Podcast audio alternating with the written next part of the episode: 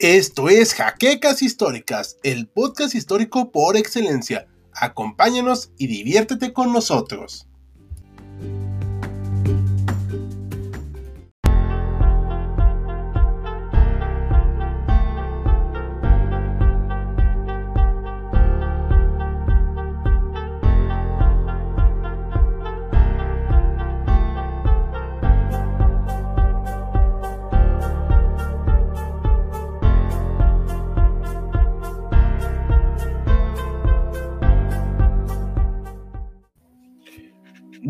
Buenas noches a todos los historiadores. Está un poquito frío hoy, pero aquí estamos en esta transmisión de los Estados Confederados. Vamos a hablar precisamente de cómo se separaron los Estados Confederados de América.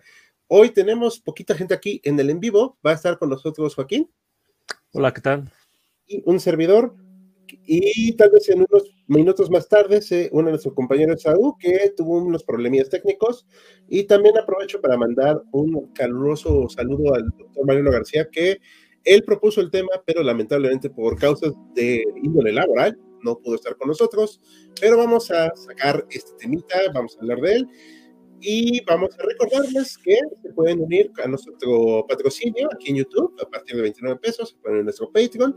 Y también pueden darnos un super gracias y demás patrocinios que ayudan a que siga creciendo el canal, porque como hemos comentado, estas producciones pues, cuestan trabajo y dinero. Entonces, vamos a empezar. Ahorita nos preguntaron si es la bibliografía que puse en el chat. Sí, esa es la bibliografía y la pueden consultar también en la descripción del video al terminar esta transmisión.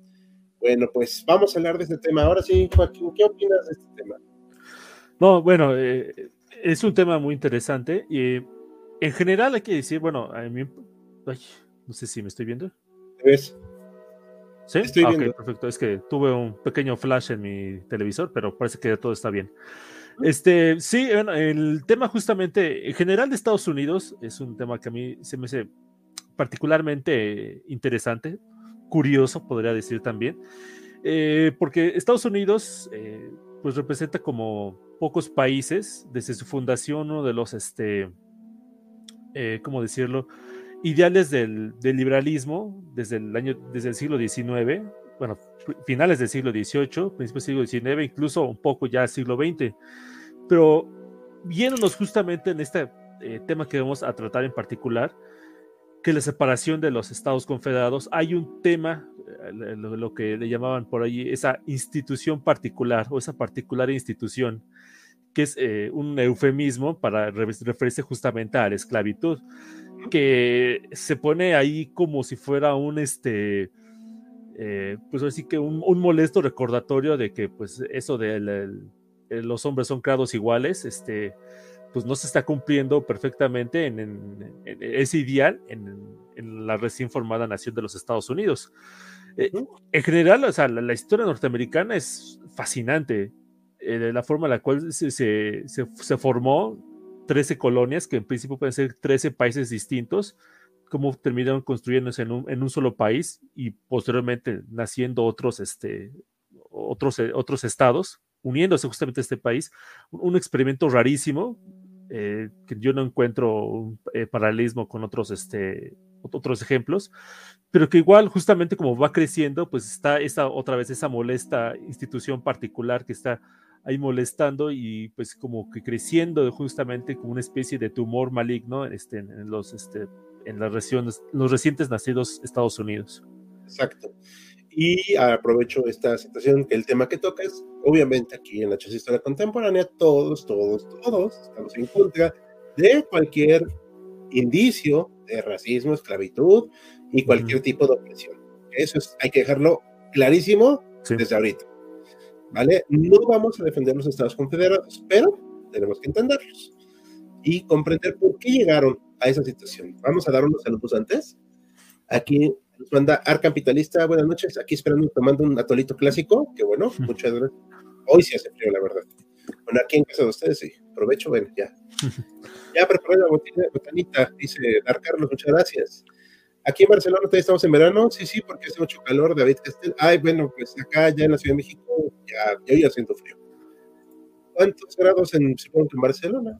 Jean Jaimes, hola, hola, ya lista, muchas gracias. Aquí compartimos la bibliografía, la pueden ver, como ustedes comenta, les comentaba, pueden verlo también en nuestra descripción del video. ¿Vale? Hola a Juan Sebastián Torres, a Alejandro Cortés, que supongo que son las fuentes, exacto. Eh. Sergio Lugo, buenas noches, uno de nuestros patrocinadores. Hola a, Colombia, a Juan Sebastián Torres, buenas noches. ¿Qué han pensado sobre gameplays de juegos históricos? Sí, sí lo hemos pensado, pero danos chance para ver qué hacemos, porque la situación luego es un poquito pesada. Hola a Olimpo, ¿de qué país son? Eh, todos somos mexicanos, nos faltó el sombrero, pero bueno, ¿qué tal? Los cordiales a Bipop, buenas noches. Buenas noches a Itzel Melanie también. Llegué temprano, Fancundo Morelos, sí, gracias. En Johnny Alfonso, y ahorita dice Alejandro Cortés una pregunta que vamos a responder en un momento. EU fue la última nación del continente a abolir la esclavitud. Eso ahorita lo vamos a responder. Y los ingleses abolieron, abolieron a la esclavitud 29, 29 años antes, exacto. Y mi país, su figura fue una combinación de África, Europa y los indígenas. Ok, sí. Y buenas noches a José Gómez. Ok, eh, respecto a la pregunta, sí, fue Brasil el último que abolió formalmente y curiosamente por abolirla derrocaron al emperador. Cosa muy rara, la verdad, pero bueno. No hay relación entre esas dos cosas, este,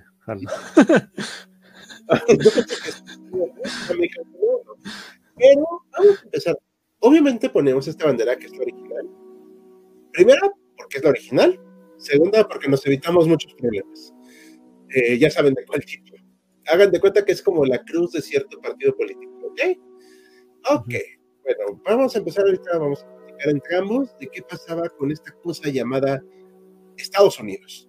Como comentaba Joaquín, y estoy totalmente de acuerdo, la historia de Estados Unidos es fascinante.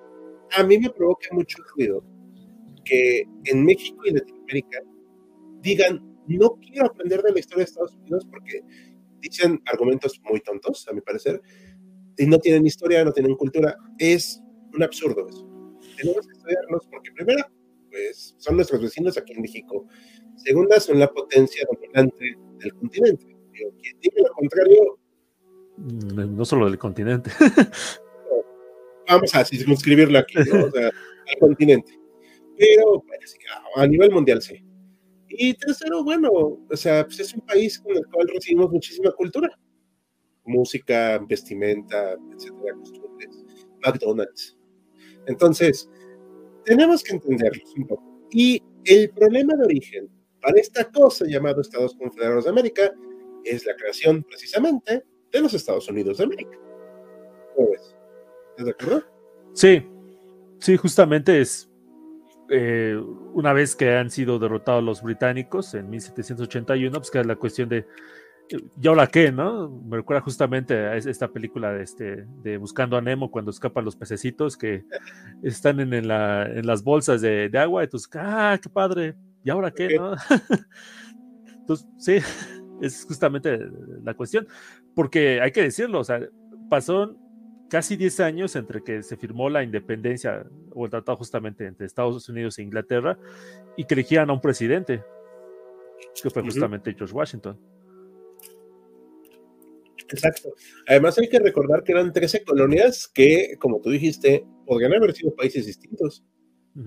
No tenían una noción de identidad nacional que hace poco le, leía que, bueno, haciendo una comparación un poquito anacrónica, que decían, pues es que Ucrania es un país artificial y me quedé pensando, bueno, ¿qué país no es artificial? Sí, sí, exactamente. Incluso los más, mm, digamos, homogéneos, por así decirlo, son artificiales, porque pues son construcciones de alguien, o sea, de algunos. No hay una, o sea, no hay una línea así que te diga, ay, pues aquí es mi país, no, son acuerdos, etc.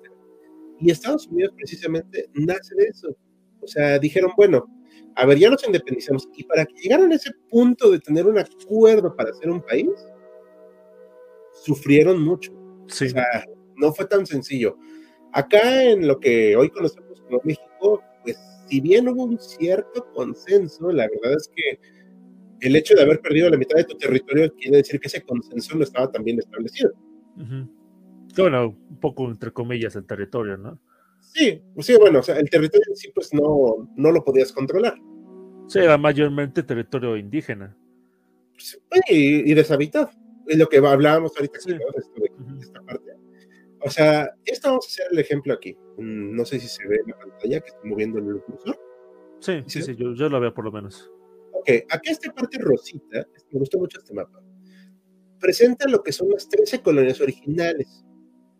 Tómese en cuenta que no son los límites de los estados actuales. Sea, esa es una idea posterior.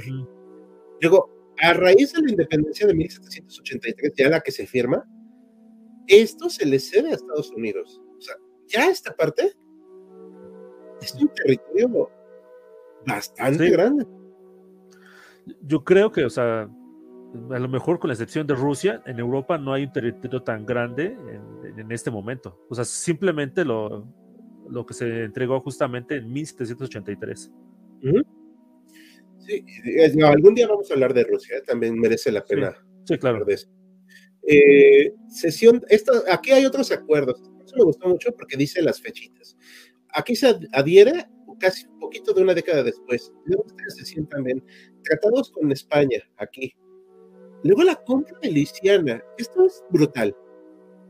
O sea, es como Francia dos veces. Esta parte de aquí. Intercambio con Reino Unido de esta parte de acá. Con, el Reino Unido tuvieron muchos acuerdos, ¿eh? Esto hay que decirlo. El tratado Adams-Onis es esta parte de aquí, si mal no recuerdo, de 1821. Sí, eh, Florida básicamente y partes de lo que es Alabama, Luisiana y no recuerdo qué otros estados este de aquí. Sí. Y estas partes de acá se decidió que fuera el límite, luego después con México, ¿no? Obvio, ojo, estos territorios de acá, por más que nos duela los que sean más nacionalistas, a mí no me importa, pero los que son más nacionalistas y que se envuelven con la bandera de México, estos territorios de acá no estaban propiamente controlados. Eran una idea de que estaban controlados. Y acá está la decisión de Texas, que ahorita vamos a hablar más de ella, y por último, todo esto. Sí, incluso un poco haciendo el, entre paréntesis, pues buena parte de lo que ahorita es México no estaba controlado precisamente por México, y si no, pues preguntémosles a los yucatecos. Que de hecho eh, tuvimos un live antes de que te incorporaras al equipo, Joaquín, que hablamos precisamente de la insurrección de varios territorios en México. Y uno de los más fuertes es Yucatán, definitivo. Bueno, entonces, este crecimiento aunque se ve muy padre y todo país quisiera decir, ay, pues a mí me encantaría que mi país se expandiera así, trae problemas. O sea, ¿por qué? Porque por un lado, vamos a ver, el norte es eh, una economía más pujante. Tiene puertos muy buenos, tiene un comercio constante, industria. Industria. ¿a dónde van a llegar los migrantes? Al norte, ¿no? Sí, claro. Para empezar, es el que está más cerca de ellos. Exacto. Y el sur va a tener este tipo de economía basada en lo que comentábamos, esta institución muy dura llamada esclavitud, la cual lamentablemente se perpetuó durante muchos años y se enfocó en un solo tipo de personas, o sea, las personas de ascendencia africana, porque no porque hubieras nacido acá ya significaba que eras libre, ¿eh? No, eso no existía. Eso es un concepto, pues, por así decirlo, novedoso. Y aunque hay el cliché de que todo era algodón, no es cierto. Eh, había muchos más cultivos. Es, obviamente lo más cliché, perdón, es el algodón, precisamente. Y ahorita vamos a hablar más de eso, pero no sé qué Sí, de hecho, eh, por eso, que dicen los cultivos, de hecho, en un primer momento, y estoy hablando muy en un primer momento cuando todavía era territorio británico, por así decirlo, el tabaco era el que era el, más importante. Y el algodón tuvo un, este, un especial auge, porque antes, en la, principio del siglo XIX, era muy difícil tratarlo. O sea, tenías que estarlo este, separando las pequeñas hebras y era un trabajo así en, muy difícil. Pero justamente a principios del 19 se inventa una maquinita, eh, la, desmotadora, que de hecho creo que es esta máquina que están aquí este, presentando en la imagen, que hace que el, algodón sea más este, pues fácil de limpiar y que sea más fácil de producir que su este, cultivo sea más rentable. Por lo tanto, aunque ciertamente no es el único cultivo que este, de, la economía este, sureña, sí es el más importante y el que le da un mayor auge, eh, muy particular en ciertos territorios. No todos. Efectivamente, el tabaco sigue siendo muy importante. También los cultivos de maíz y de otros comestibles, pero esto va a traer un gran problema. Como se dedican solamente al cultivo, no desarrollan industria. Algo, algo, por ejemplo, como lo que le pasó a España cuando fue imperio, que no se dedicó a generar una industria para poder generar ella sus propios productos. Lo que los importaba. Sí, es. Bueno, quizás eso puede ser un poquito más este, disculpable en el caso de España, ¿no? Pero este Ah, bueno, sí, es que aquí en el caso de, los estados sureños, es que sí, realmente si tu ganancia iba justamente a las haciendas, pues para qué se acaba la, industria. Hay, un estudio muy polémico, este, no, no, lo he leído directamente, más a referencias este, externas, de un escritor llamado, bueno, de apellido Fogel, que escribió ya hace como unos 30, 40 años, que él decía básicamente de que este, lo que terminó con la esclavitud fue la, guerra civil.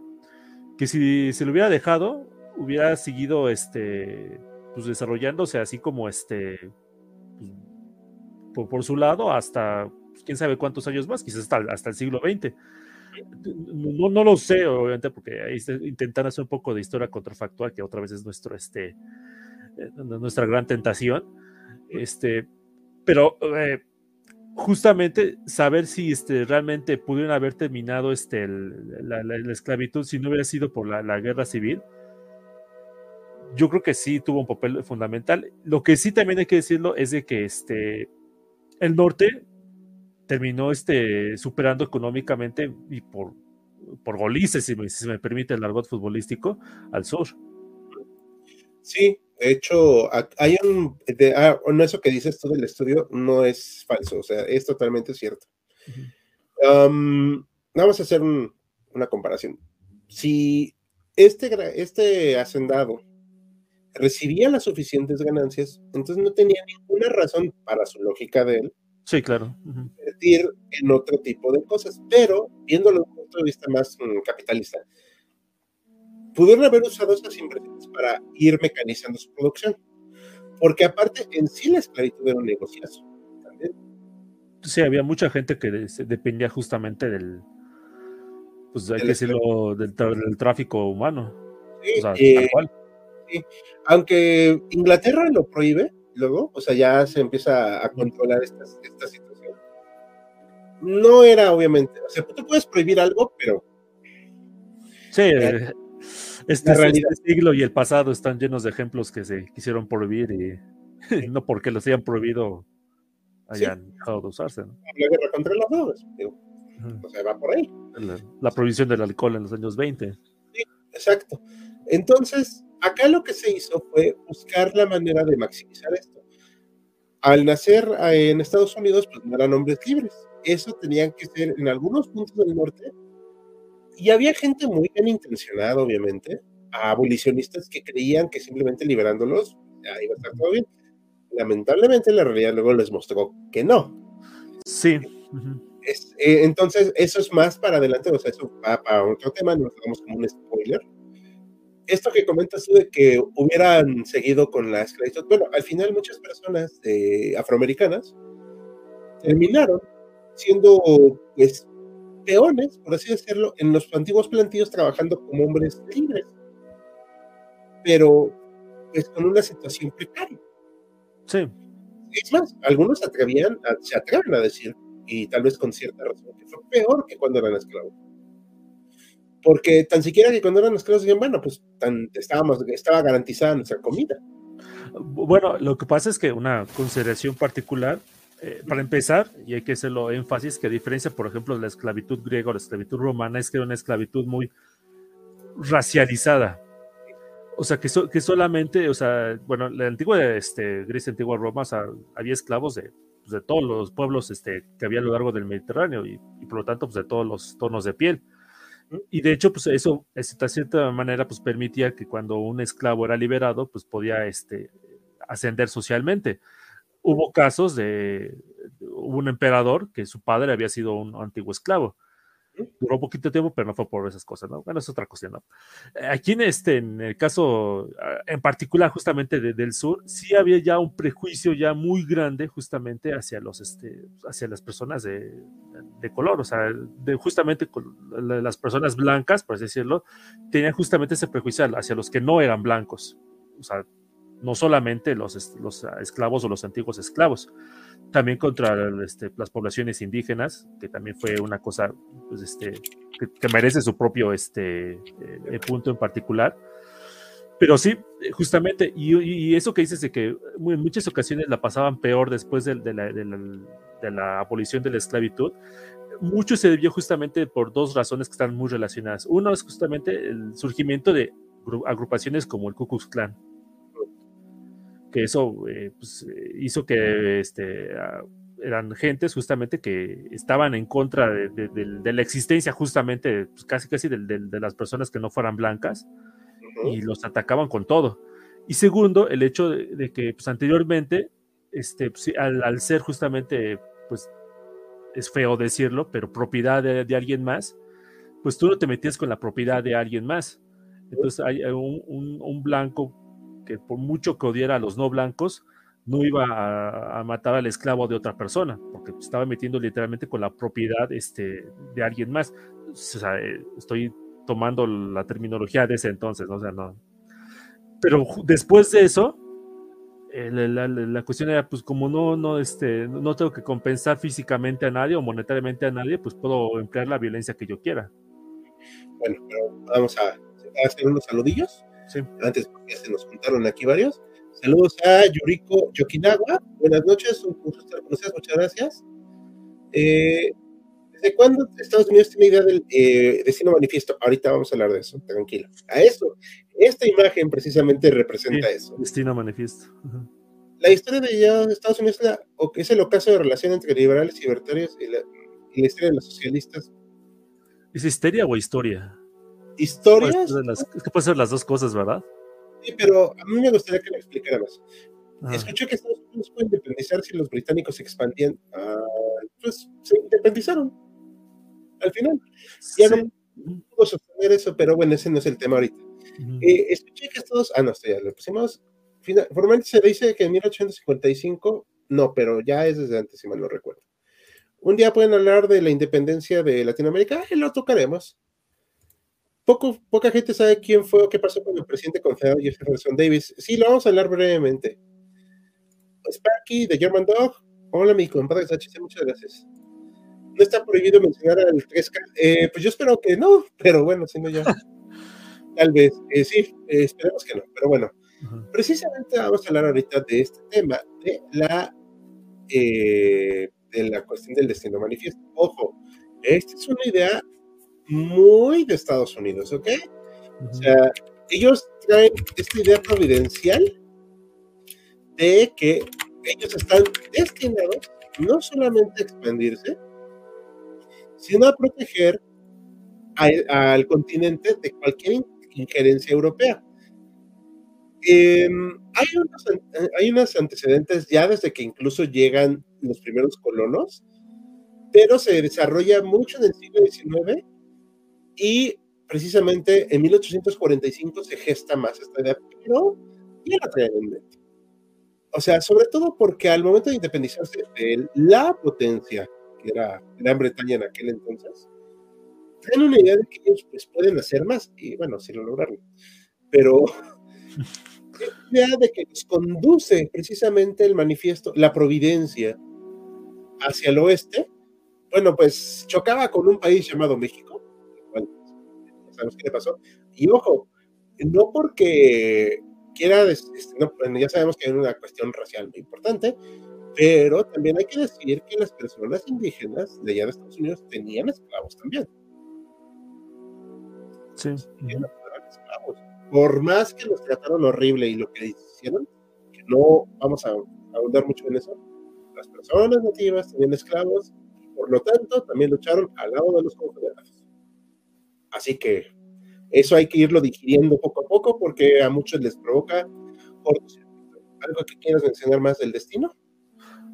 No, pues justamente como que ponerlo como punto de, referencia para otro, para nuestro siguiente tema, que es justamente la creación de los nuevos estados.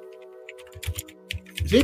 Ah, y aquí en la imagen podemos ver, aparte, pues que obviamente es una idealización, pues, sí, de una persona caucásica, de estas diligencias, ¿no? Se le dice así.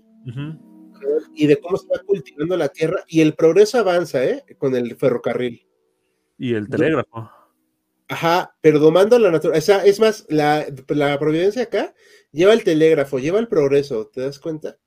Y acá lo oscuro está lo salvaje, lo indómito. Es muy representativa, la verdad. Sí. Y se, y se ven así. Y, pues bueno, aquí vemos esta división. ¿ok? Ya hablamos de que pues, se expanden tantito y todo este megaterritorio, ay, pues está muy padre, pero ¿cómo lo vamos a organizar? Pues surge una primera crisis, ¿no? A ver, platícanos. Sí, justamente este territorio fue comprado a los franceses, eh, a Napoleón Bonaparte, justamente. Aquí este, me merecería otra vez este, un capítulo aparte, pero voy a ser un poquito más rápido. Este, esta compra justamente se le hace a Napoleón Bonaparte eh, creo que ya era emperador, no, eso no importa, pero al final y cabo es que se le compra y la cuestión es pues, dónde van a, este, cómo nos vamos a organizar en los próximos territorios. El primer territorio justamente aquí en, este territorio de, de, Luisiana es justamente el, estado de Luisiana, nada más que pues, lo que fue el, o sea, todo esto, si lo puedes este, hacer, Hal, este, con la flechita, este, señalarlo, pues todo lo que le compraron en, en ese momento. O sea, ya se fueron esas compras de tipo ganga, este, de, 15 céntimos el, la hectárea, este, un poquito entre comillas, porque estamos hablando de extensiones, pues prácticamente que no, pues yo creo que a lo mucho el 10% de ese territorio lo conocían bien los franceses, pero bueno, es otra cuestión. Eh, al, fin, y al cabo, el lugar que más conocían, donde estaba más establecido, era justamente el sur, este, que fue donde se formó finalmente el estado de Luisiana, que otra vez es un estado esclavista, a la par justamente de otros estados este, no esclavistas.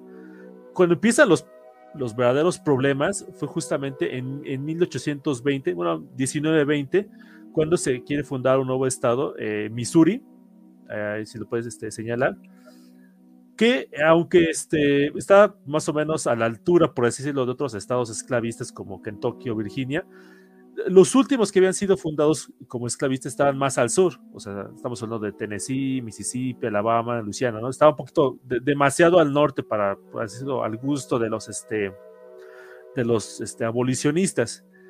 Entonces se llega a un compromiso. Este, en, en ese año había 22 estados ya en, Estados Unidos, 11 libres y 11 esclavistas. Admitir a uno esclavista era pues romper otra vez el, equilibrio. Entonces el mismo año se admite como un estado libre el estado de Maine, que está en el extremo norte, que de hecho había sido justamente una parte de, Massachusetts, pero pues como está separado por el mar, pues dijeron, pues mejor este, que forme un nuevo estado.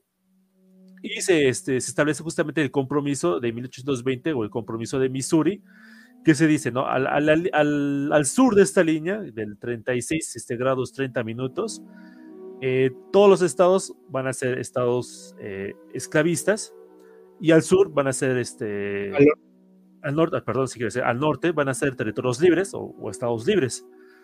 E, en un principio, pues, este, eh, pues parecía que lo tenían ganada lo de los estados libres y si lo veo así como que sin, sin mucho este análisis, pero la idea que tenían los, este, los esclavistas era en primer lugar este, pues había territorios al norte de México que pues a lo mejor ya pronto no iban a ser de México. Y al, y al norte justamente se pensaba de que eran territorios que pues realmente no iban a ser este, muy, eh, pues, muy colonizables en el sentido de venir gente a, a, cultivar la tierra y formar ciudades. Se pensaba que era un territorio pues demasiado este, duro para poder fundar nuevos territorios y bueno, de hecho se equivocaron este, en, ese punto en particular. En donde no se equivocaron fue justamente en la idea de que este, la guerra que iba a surgir prontamente, primero por la independencia de Texas, que Texas ya había sido pues, colonizada muy pronto este, por eh, esclavistas o gente que tenía esclavos, Y después justamente va a venir la guerra, ¿no? Pero creo que eso viene en diapositivas más adelante, ¿verdad? Sí. Aquí la cuestión es presentar también la diferencia entre el norte y el sur. Eh, esto es una caricatura de la época, precisamente donde el norte se ve a sí mismo también, pues más desarrollado. Ya las cuestiones de cada quien son su bronca, ¿no? Aquí solo estoy representando lo que se veía en la época.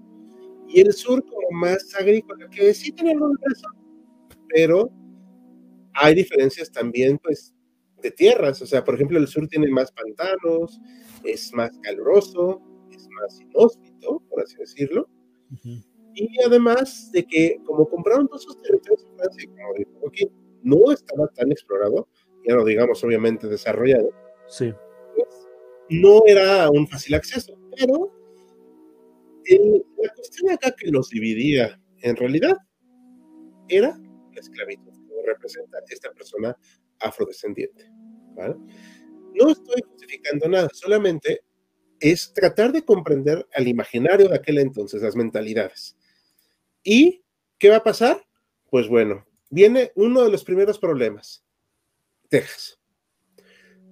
Texas es un estado que de hecho siempre he pensado que se parece mucho a México en su, en su conformación, o sea, en la forma en que se quedó puesto, es muy chistoso parecido a México.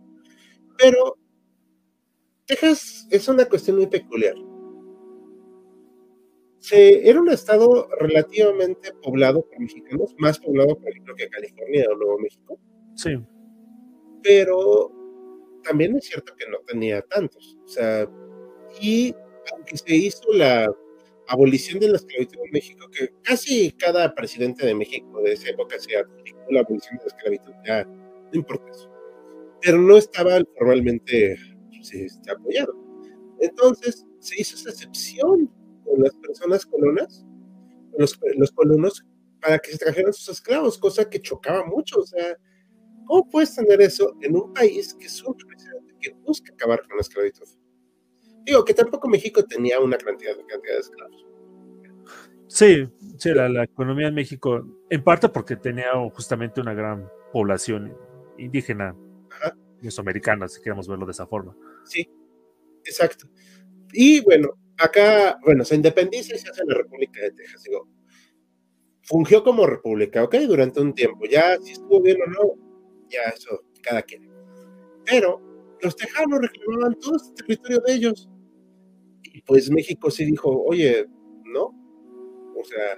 Sí, ese territorio no, no era parte de. porque había justamente dos ríos en disputa, ¿no? El río Nueces. Y el río Grande. Y el río Grande o el río Bravo, como queramos verlo.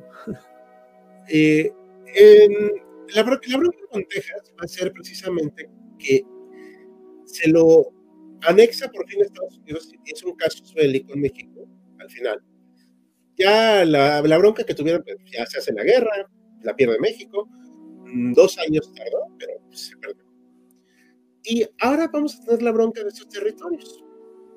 Bueno, acá esta es una representación de los territorios que son después de 1803. Esta es una cantidad de territorio brutal. Sí. O sea, a partir de 1845 a, 40 y, a 53, porque vamos a, acá con la cuestión de la mesilla, todo esto es, ¿qué te gusta? ¿México? ¿Y un poquito más? Yo creo que. O dos Méxicos. 150% de México, ¿no? México y medio, si quieres verlo de esa forma. Órale, va, siento eh, un, un, México y medio. ¿Este territorio cómo lo van a organizar?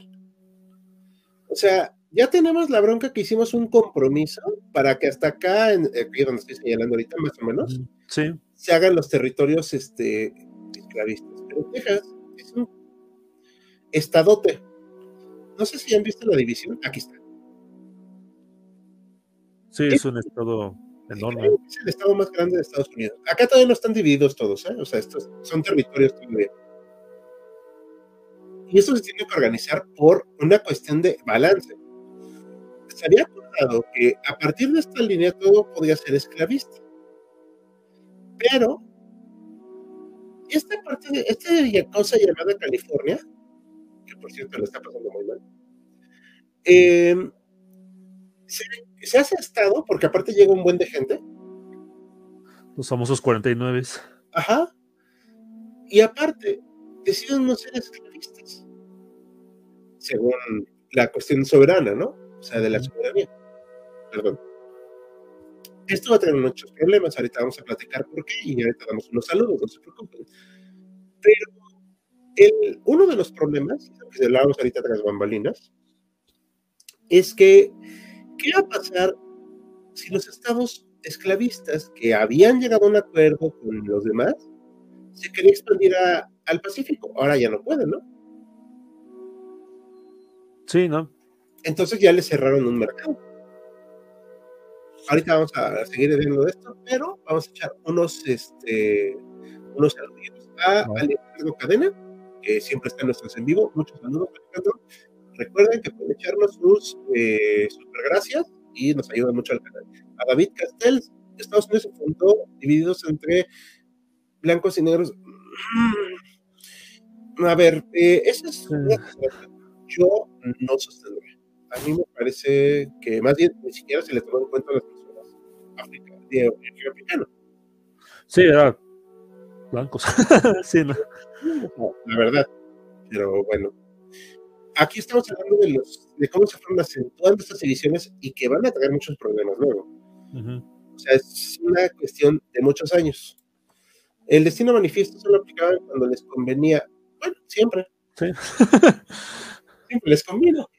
De hecho, hicieron algunas intervenciones en otros países luego, con la doctrina Monroe también, que van junto con pegado, que luego conviene aclararlas. Pero bueno, quiero decir algo, perdón. No, sí, eso se puede aplicar para cualquier político estándar. Ajá. Exacto, o sea, hay que tener en cuenta que pues, no, ningún político va a revelar todo.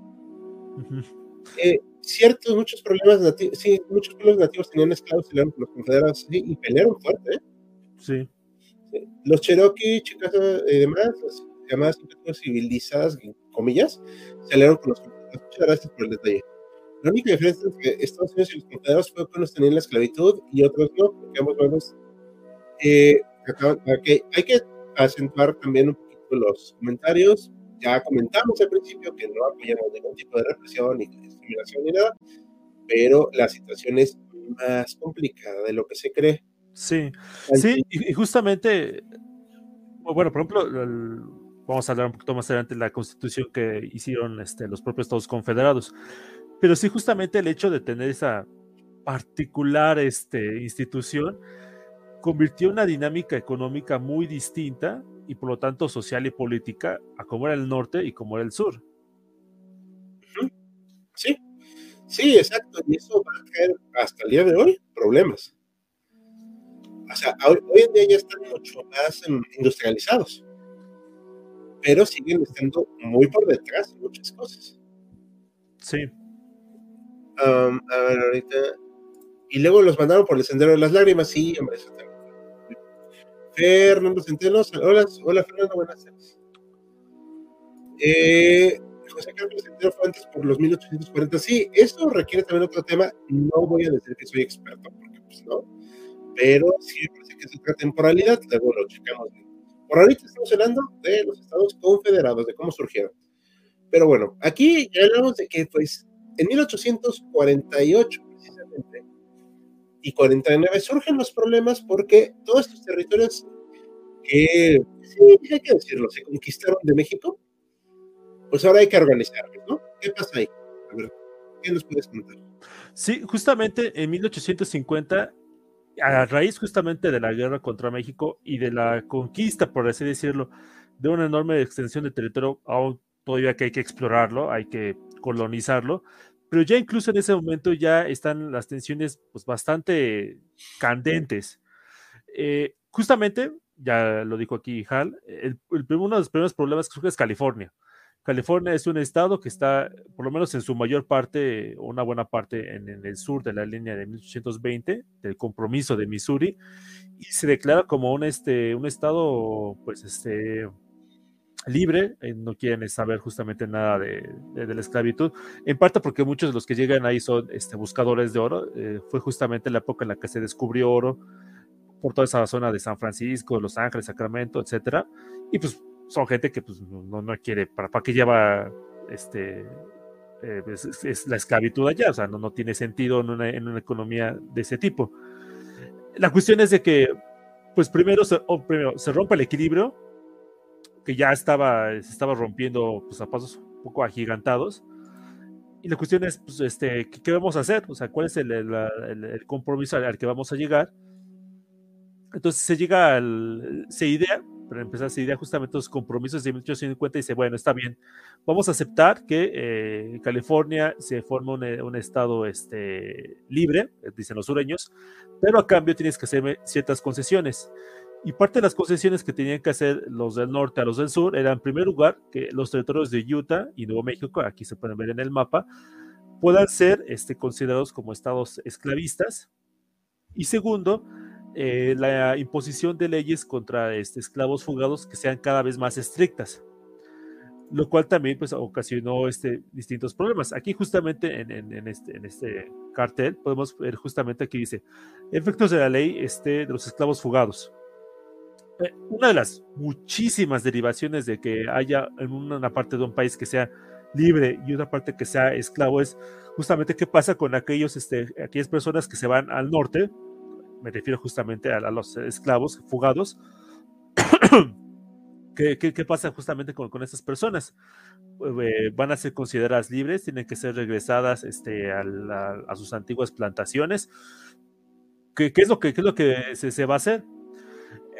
Existía hasta 1850 pues una especie de, pues bueno, sí, vamos a devolverte a los, esclavos, pero era básicamente letra muerta, porque realmente los estados del norte no hacían mucho por justamente perseguir a las personas que se consideraban que fueran esclavos para regresarlas al sur.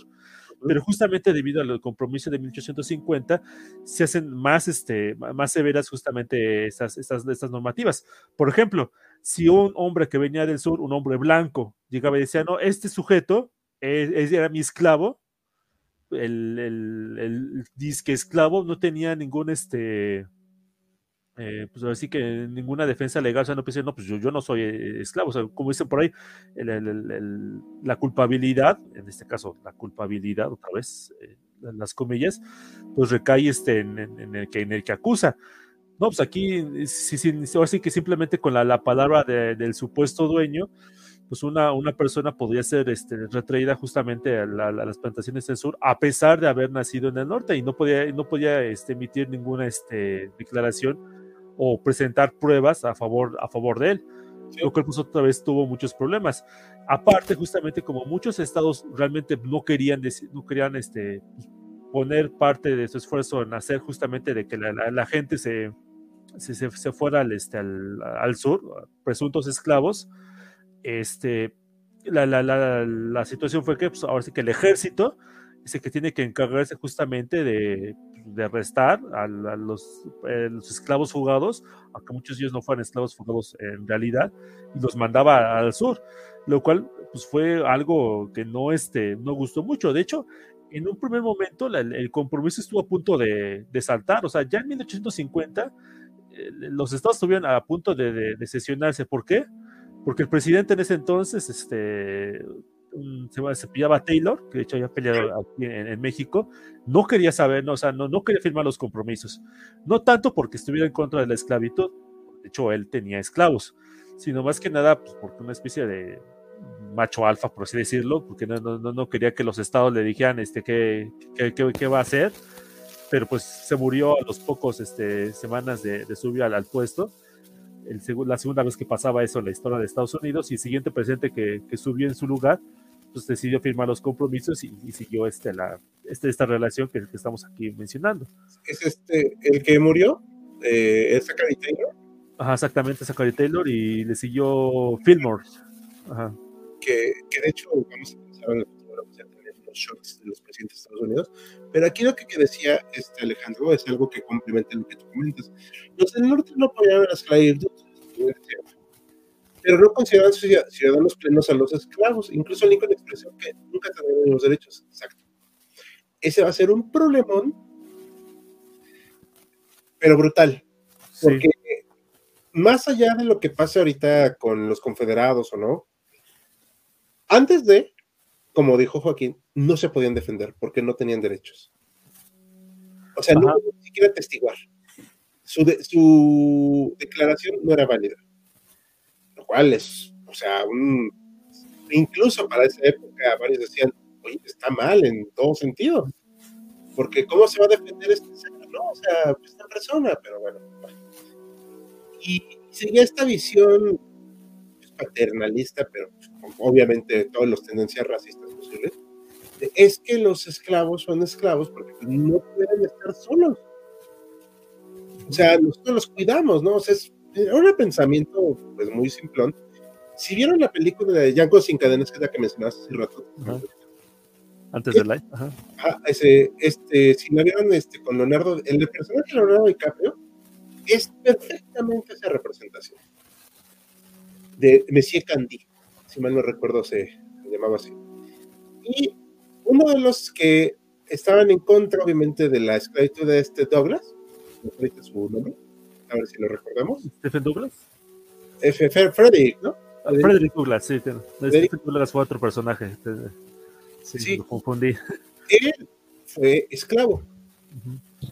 Y aparentemente era, es lo que hoy diríamos en México mulato ese, su padre era de origen caucásico, no está totalmente asegurado, pero tampoco se descarta.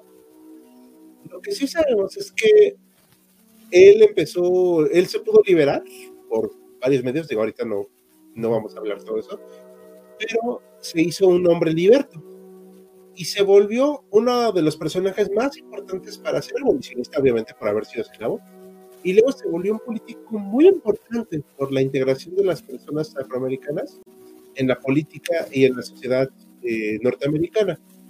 Obviamente pues, lo veía con sus ideales, como un hombre de su época, pero algo muy importante de él, que su aporte, es que él mostró que las personas de origen afro podían ser perfectamente capaces de pensar, razonar, hablar, escribir, eh, ser independientes, porque al final de cuentas era un hombre trabajador.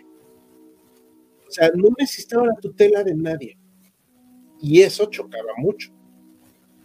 Porque decían, no, pero es que ¿por qué? O sea, ¿cómo? Pues posible.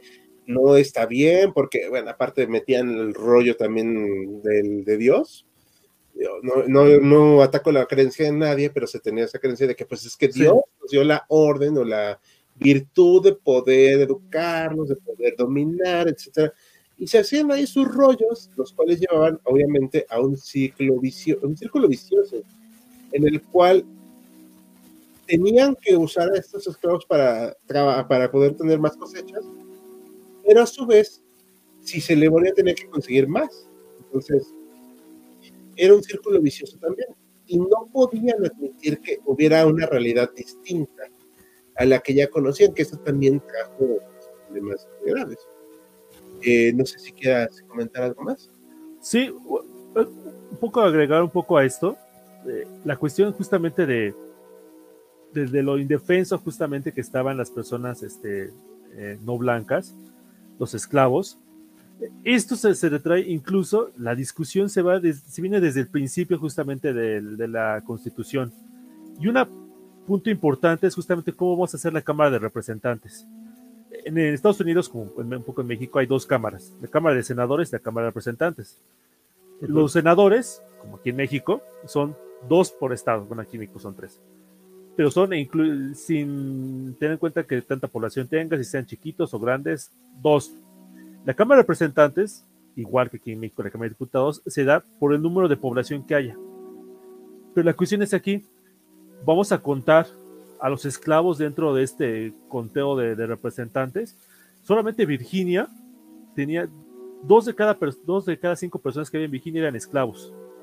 Las, vamos a, contar justamente, o sea, si no, si no pueden votar, si son prácticamente eh, tratados como propiedad por parte de la, de la población blanca o, de, sus dueños blancos, las vamos a contar y justamente el, el, el, arreglo que se dio, pues cuéntalo como si fueran tres quintas partes o sea, así, no, importa que no que fueran esclavos o que no fueran esclavos, contras como tres quintas partes, porque al fin y al cabo, eh, si, si, los, si los liberas, no van a votar. Y, eso era algo, que, este, que pasaba, porque los pocos esclavos que lograban liberarse, porque eran pocos, no podían votar. ni tenían ningún otro derecho político ni nada. Sí, exacto. Y eran contados como tres quintas partes de personas. Sí, e, ese es otro rollo, que eran como, o sea, como si valieran menos, ¿no? O sea, fueron menos personas. Esas leyes de persecución, de hecho, la película de, de 12 años esclavo, habla mucho de eso, de un, de, una, de un hombre que nació libre, un hombre afroamericano que nació libre, que fue agarrado por estos este, buscadores de, esclavos y sabían que era un hombre libre. Pero pues. Sí, billetes, billetes. O sea, no importaba, se lo llevaron. 12 años tuvo que vivir estas condiciones, diciendo que él había sido un hombre educado y libre y tocaba violín, de hecho. Entonces, pues, para, para él fue un trauma o sea, sin, sin precedentes. No digo, no, no creo que a nadie nos guste la idea de estar este, esclavos. La, también está algo que nos faltó mencionar, fue este compromiso que se hace en 1854, la, la ley de Kansas-Nebraska, donde se hace en 1854 la división de estado de territorio, y que hace que pues se puedan dar un cierto equilibrio todavía a los territorios de, esclavistas y no esclavistas, pero ya es totalmente un, punto de no retorno. Sí, y se, dieron con todo en Kansas. O sea, los, esclavistas contra los no esclavistas, o abolicionistas, contra comillas, se, se dieron con, todo para, este, pues para inclinar la balanza de un lado. Sí, sí, exacto. O sea, además de que no. Mm, no, se hizo nada de manera justa, ¿no? Para nadie. O sea, e, es una brutalidad. Y esto también dio, confirmó muchos de los temores de los estados esclavistas, de que decían, es que ya no nos van a tener la misma representación. Lo que decía el Senado fue o sea, de que había esta representación en el Senado de estados igualitarios. De hecho, por eso, el día de hoy, es muy absurdo la presencia que dice que deben tener el Senado los mismos números en cuanto a población que una Cámara de Diputados o representantes. No funciona. porque no tiene sentido. O sea, de hecho he tenido que educar a varios estadounidenses en ese aspecto y siguen viéndome con cara de bueno. Pero no, no estoy bromeando, es en serio. Este, pero el chiste acá es que sí tienen que tener un abuelo esos estados, pero en estos temas, obviamente, ya para ese entonces estaba resultando molesta esta institución esclavitud. Y conste que hemos querido matizarlo mucho, no hemos querido mencionar la brutalidad que había, porque eso nada más alimenta el morbo. Son cuestiones histórico-políticas sociales. Algo que también quería mencionar, y esto es muy impopular, pero hace tiempo yo lo comentaba con alguien a título más personal. Tenemos que entender que, aunque había obviamente esta institución, no todas las personas poseían esclavos. O sea, no todos se los podían costear, porque tener esclavos era caro. Sí. Pero los que llegaban a tener, eh, hace rato lo que no el círculo vicioso es muy importante, porque era la única manera en que podían seguir manteniéndose un estilo de vida y cierta remuneración, porque el sur, insisto, no es lo mismo que el norte. No hay trabajo para todos y es la manera de ver ellos que, pues bueno, se va a hacer como, este, aunque tenga una pequeña plantación, pues bueno, aunque, ahí saco un poco. ¿Por qué voy a dejar mi estilo de vida, que es un poquito superior al de la media, para que estas personas, que no respeto, obviamente, son de afrodescendientes o afroamericanas, pues tengan los mismos derechos que yo? Eso también choca mucho a las personas de aquí, ¿eh? Sí. Y sí, y empezó incluso un sentimiento de este de paranoia entre, entre, las personas blancas y entre los esclavos. Los veía justamente como que ay, en, primer, en cualquier momento se nos van este, a rebelar. Hubo rebeliones, hay que decirlo, entre personas justamente de esclavos que ya no querían seguir siendo esclavos, algo totalmente entendible, pero fueron en general pocas, reprimidas rápida y brutalmente, pero eso lo único que hizo fue justamente eh, incentivar la paranoia ante una población esclava que, que realmente no podía o no, no, no, tenía justamente los medios este, para, para rebelarse, que tristemente se resignaba. Pero había un antecedente y que todo el mundo lo conocía, Haití. Sí. O sea, eran muy conscientes de eso. Eso, eso también juega en el imaginario de las personas, este, de los propietarios. O sea, así pensando, y si en la noche se agarran, o sea, se amotinan todo, ¿podríamos controlarlos? No recuerdo cuál era la, la, cantidad de población, pero en algún punto me parece que estaban superando en algunos de los estados las personas eh, de origen africano ya superaban a las personas caucásicas.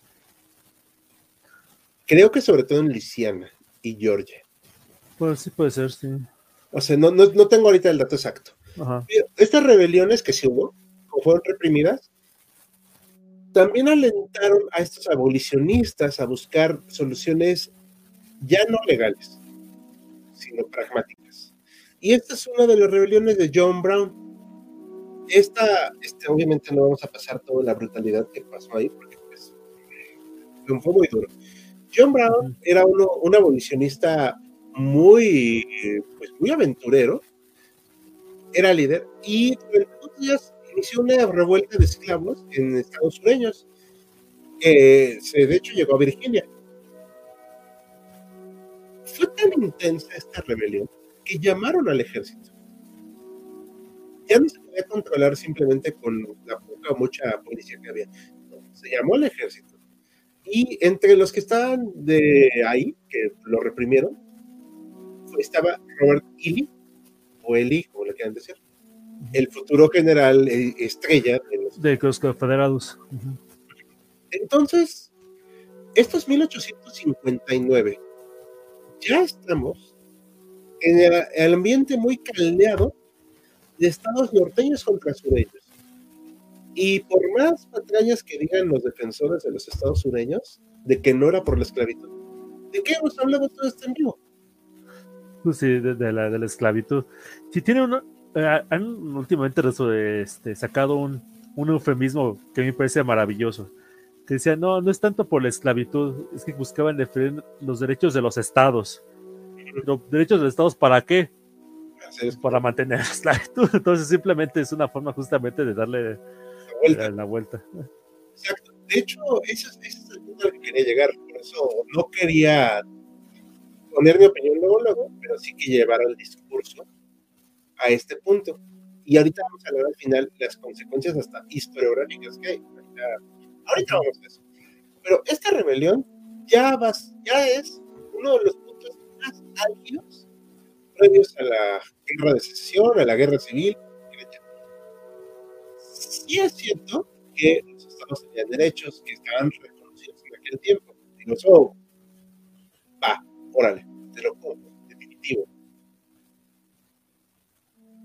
Estaba condenada a la esclavitud, tú comentabas que, que, igual y no, ¿no? O sea, que igual y todavía iba a pasar algo de tiempo. Ya el mundo, o sea, el mundo, Estados Unidos, no, no Georgia, o sea, el mundo se estaba moviendo en otra dirección. Obviamente había explotación laboral, etcétera, pero ese no es el meollo aquí, sino la esclavitud en el mundo occidental al menos ya no estaba siendo bien vista. Y en algún punto tenías que cambiar. Este lado de las enormes plantaciones no era todo mundo. Eso también hay que dejarlo muy claro. Sí. O sea, pero sí eran uno de los puntos más ricos y adinerados.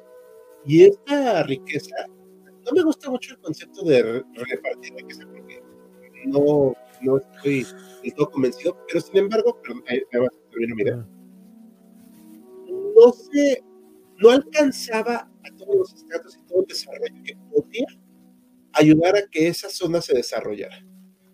Por eso insisto mucho con la cuestión de la industrialización. En el norte se industrializaron a pasos agigantados. En el sur, ¿qué había? Pues simplemente las plantaciones. podríamos decir, un poco irónicamente, de que la esclavitud en el sur le puso un grillete a la economía sureña. Sí, exacto, porque se volvió, insisto, un círculo vicioso. Sí, incluso la, enorme cantidad de gente que venía de Europa, que si bien es cierto que le quedaba más cerca justamente los, estados de Nueva Inglaterra, básicamente al norte de Estados Unidos, pues ¿para qué se venía al sur? Sí, o sea, a venir a, competir en mano de obra contra las, las, haciendas esclavistas, no, no, tenía mayor sentido. Sí, y aparte de eso, digo, aparte que no tenía sentido, eh, también juegan elementos hasta de ideales, ¿no? O sea, ir a apoyar en un lugar donde son esclavistas irlandeses que hayan muy buenas nociones de los ingleses. Sí. Y también el clima. O sea, decían, pues estoy más cómodo acá que está frío, allá abajo donde me voy a estar vivo. También tenía que ver, o sea, no, no, no, había razones de peso. Pero esta rebelión es uno de los también existió la novela esta, la llamada La cabaña del tío La cabaña del tío Que entre broma y broma, Lincoln por ahí le dijo a quien le escribió que pues no ayudó a unir al país. Ajá, sí. o sea, gracias, está muy padre, pero no nos ayudó. Aunque Lincoln también pues, no era precisamente la persona más esclavista. Ojo, lo que va a provocar la gota que derrama el vaso es la elección de Lincoln, porque él sí era abiertamente antiesclavista. Los presidentes que hubo después de Zachary Taylor, que pues, la verdad no vale la pena mucho hablar de ellos, sí fueron un poquito irrelevantes. No tenían una agenda muy definida, precisamente porque no querían hacer explotar esta bomba a tiempo. Cada vez estaba más difícil justificar la existencia de y Lincoln mismo, aunque no dijo voy a abolir la esclavitud, sí estaba en contra. Se, se, quiso ir con mucho tiento. De hecho, algunos han querido acusar justamente a Lincoln de, de no ser lo suficientemente antiesclavista, porque en sus primeros escritos no, no decía que ah, voy a abolir la esclavitud este, en el primer día que llega a la presidencia. Pero primero, o sea, se veía venir y segundo, pues, o sea, si se decía así literalmente eso, pues este, la, la, rebelión hubiera estallado tres meses antes. O más, es más, aquí eh, algo que dice de hecho, en una ocasión, el primer impulso sería liberar a todos los estados sin verlos a Liberia. Él piensa que los esclavos eran personas, pero no eran personas como los blancos. Sí, de hecho. Sí, no lo mencionamos, pero sí, justamente hubo una este, sociedad que se llamaba la Sociedad Colonizadora Americana, si mi memoria no me falla, que justamente la idea que tenían era este, pues, liberar a los esclavos, mandarlos a este pedacito de tierra que habían este, adquirido en África, que se llama ahorita Liberia, y este, de hecho, en algún momento sí, sí llegaron a mandar este, a una cierta cantidad este, de, de ex esclavos justamente a la Liberia, y fundaron su capital llamada Monrovia, justamente en honor a, a Monroe. Nada más que, dato siniestro curioso, en Liberia se estableció la esclavitud. Sí, las personas eh, de origen africano, ojo, eh, no blancos. Ajá, sí. Importante decirlo. Las personas de, origen africano o de origen negro, para que quede más claro todavía, Ajá. Establecieron ese dominio sobre las otras personas. Así como que esta cuestión de la esclavitud, pues, al final no distingue tantos colores. Sí, sí, quizás la, la, cuestión un poco del continente americano es que sí estuvo este bastante claro, ¿no? O sea, e, eras de, o sea, si no eras de origen africano, en general era prácticamente imposible la, esclavitud. Aquí al, sur, como por ahí, al sur del río Bravo, eh, sí hubo casos de, este, de, gente indígena que llegara sometida a la esclavitud, pero eran casos raros. Y eran casos sobre todo de, guerras contra este, tribus como las chichimecas, que eran nómadas, porque en general pues, los pueblos sedentarios que vivían en Mesoamérica pues tenían su propia dinámica económica, que realmente para aquella esclavitud no tenía ningún sentido. Sí, exacto, pero sí, eso es cierto, o sea, sí, totalmente las personas eh, Eso nos queda claro a todos. Pero al final ellos mismos lo establecieron, ¿eh? O sea, nadie les dijo Sí. Eh, buenas noches a Kevin Eduardo. Este, esto, Johan, la guerra civil, todas las caras del capitalismo americano. bueno, no sé si el sur clasifica enteramente como capitalismo. Bueno, es, como si decís ahorita China es capitalista. O la Unión Soviética era capitalista porque entró al concierto del comercio mundial en los años 70-80. Complicado, ¿no? Sí, yo no le diría así. Precapitalismo, a lo mejor podría decir del sur. Feudalismo capitalista. Era, eh, por eso no me gusta más, porque como quieren meter todos los conceptos muy rígidos. Sí, también. Permite hacer cosas que no son, no se a su modelo. O sea, era una sociedad insertada dentro de la dinámica de la economía de Estados Unidos porque no estaba en la parte. Eso es, sí, claro, sí. Pero el modo de producción era manual y no tenía razón alguna para cambiarlo. En el sur, aparte tener una población menor a la del sur, eso es cierto. Y, y justamente en parte por lo mismo, o sea, como que se van este, retroalimentando esa dinámica en el norte. Mayor población, mayor industria, mayor industria, mayor población. ¿Inmigración? exactamente, en parte por la, migración. Sí. Pensar que por un libro estalló la guerra civil. Sí, digo, no, o sea, lo, lo simplificaba Lincoln. Sí, era una forma de halagarlo un poco extraña por parte de Lincoln. Y luego personaje que pues es la única vez que lo vamos a mencionar y vamos a descartarlo rápido. A James, ya que se elige a Lincoln, ahorita vamos a mostrar las estadísticas de victoria de Lincoln, pero pues a él le estalla el conflicto de la secesión. Él todavía era presidente actuando. Sí. O sea, eh, pasan como cuántos, como cinco meses entre, lo que eligen a, Lincoln y lo que efectivamente sube como presidente. Y él dice, pues, yo ya estoy saliendo. Así de, ese es problema del siguiente. Y aquí están los números, estamos hablando de números de 1860, ¿ok? Recordad que Estados Unidos tiene un sistema diferente de votación, que es por electores. Ajá, el colegio electoral. Eh, Lincoln era republicano, por cierto. Los que hicieron estallar la guerra civil son los demócratas. El primer, el primer presidente republicano, por cierto. también. Y recalcar, los demócratas fueron los que hicieron estallar la, la guerra, ¿ok? Pues eso hay que recalcarlo. Sí. sí. Sí, porque luego se les va a muchos las cabras y piensan que fueron los republicanos, ¿no? Entonces, aquí vemos los votos, gana más Lincoln, eh, Breckinridge, nunca nadie se acuerda del candidato perdedor, ¿ok? y nosotros no nos vamos a... y había cuatro, ¿no? Eh, sí. Eran los Tories, los Whigs y no sé qué se dice que Porque creo que los demócratas se dividen en dos, de hecho. Ah, sí, también se descendieron. Se dice que el Lincoln se topa con el escritor y dijo que por ella había un valle de sangre. Sí, exacto, esa es la anécdota. Gracias por recordarla. Si bien en Estados Unidos la esclavitud era recién identificable, normalmente la esclavitud ha sido una cuestión de poder definitivo. O sea, eso me queda clarísimo. ¿Puedo repetir el comentario? Eh, la esclavitud en Estados Unidos era racialmente identificable. Todo, eso lo dijimos de principio. Pero normalmente la esclavitud ha sido una cuestión de poder. Sí, sí, de poder.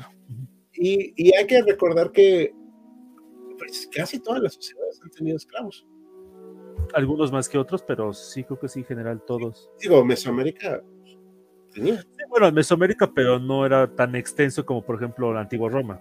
No, pero tenía. tenía, sí, efectivamente sí tenía, pero. Sí. Ah, esta es muy buena pregunta. Una pregunta, ¿se siguieron trayendo esclavos de África después de la independencia de Estados Unidos? Sí, un tiempo. Eh, ahorita se me olvidó la fecha exacta cuando se prohíbe la importación. Creo que es alrededor de cuando estaba... 1800, ah, si, mi memoria no me falla, un poquito después. Sí, es cuando ya Gran Bretaña también establece que ya se acabó el comercio de esclavos. De hecho, bombardean posiciones para impedir este comercio de esclavos, los, este, los británicos. Los británicos sea, sí se hace un intento, digamos, moralmente aceptable para impedirlo. Y se hace eso, pero ya la situación era muy fácil de aliviar aquí. Se, tenían hijos, podían venderlos fácilmente. De hecho, en Washington se, prohíbe la venta de esclavos en uno de estos compromisos. Ajá. Donde todavía no existe el estado de Washington. Eh, pero era una medida bien, bien tonta, perdón por la palabra, pero porque decían, ah, no puedo comprar en Washington, pero está permitido la esclavitud. Ah, bueno. te ibas al lado a Maryland o Virginia, que pues, está literalmente pegada. Y ya, con razón, ya se acabó, o sea, no violaste la ley. Digo, no, no la violaste. O sea, pero ese era el chiste de ver cómo toda esta situación era totalmente absurda ya. Ajá, porque qué bueno que lo mencionas ahorita, porque justamente hay que recordar que el Distrito de Columbia, o sea, Washington, está en medio del territorio sureño, está en medio del territorio, este, bueno, no en medio, pero sí está entre estados este, esclavistas, ajá, exactamente, entre Virginia y Maryland, si, mi memoria no me falla. Y eso va a representar un problema logístico en la guerra civil, que eso está para otro live, chicos, si esperaban hablar de la guerra civil, la vamos a tocar muy por encimita, queríamos hablar del tema social. Eh, esto ya la compramos, se compraban eh, los esclavos de portugueses e ingleses. Luego recordemos que los ingleses lo prohíben. Eso hay que recordarlo. ¿Cómo limpiaron las asperezas antes y después de la guerra? Ah, eso vamos ahorita. Uh, eso nos da para otro live. Sí, no, no vamos a mencionar de pasadita, pero sí, nos da para otro live. Y ya aquí dice que gracias. Bueno, entonces Lincoln Garra. ¿Y qué provoca esto? Que se separa la, la Declaración de Independencia del Estado de Carolina del Sur en una convención el 20 de diciembre de 1860. Lo hicieron muy formal, ¿eh? digo, hay que reconocer que tenían estilo. Y de hecho, Carolina del Sur probablemente fue el estado más levantisco o más rebelde que ha tenido Estados Unidos desde antes. O sea, en, los años 30, o sea, literalmente el presidente Jackson prepara tropas y entra a Carolina del Sur porque ya, ya, ya se quería separar. El pretexto no fue la esclavitud, el pretexto fueron unos aranceles, pero guiño, guiño, ¿no?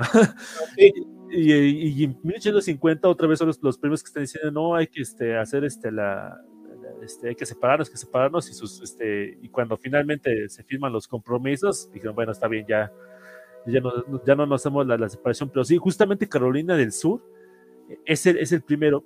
Muchos atribuyen esto, eh, hay que tomar en cuenta una, una, cuestión.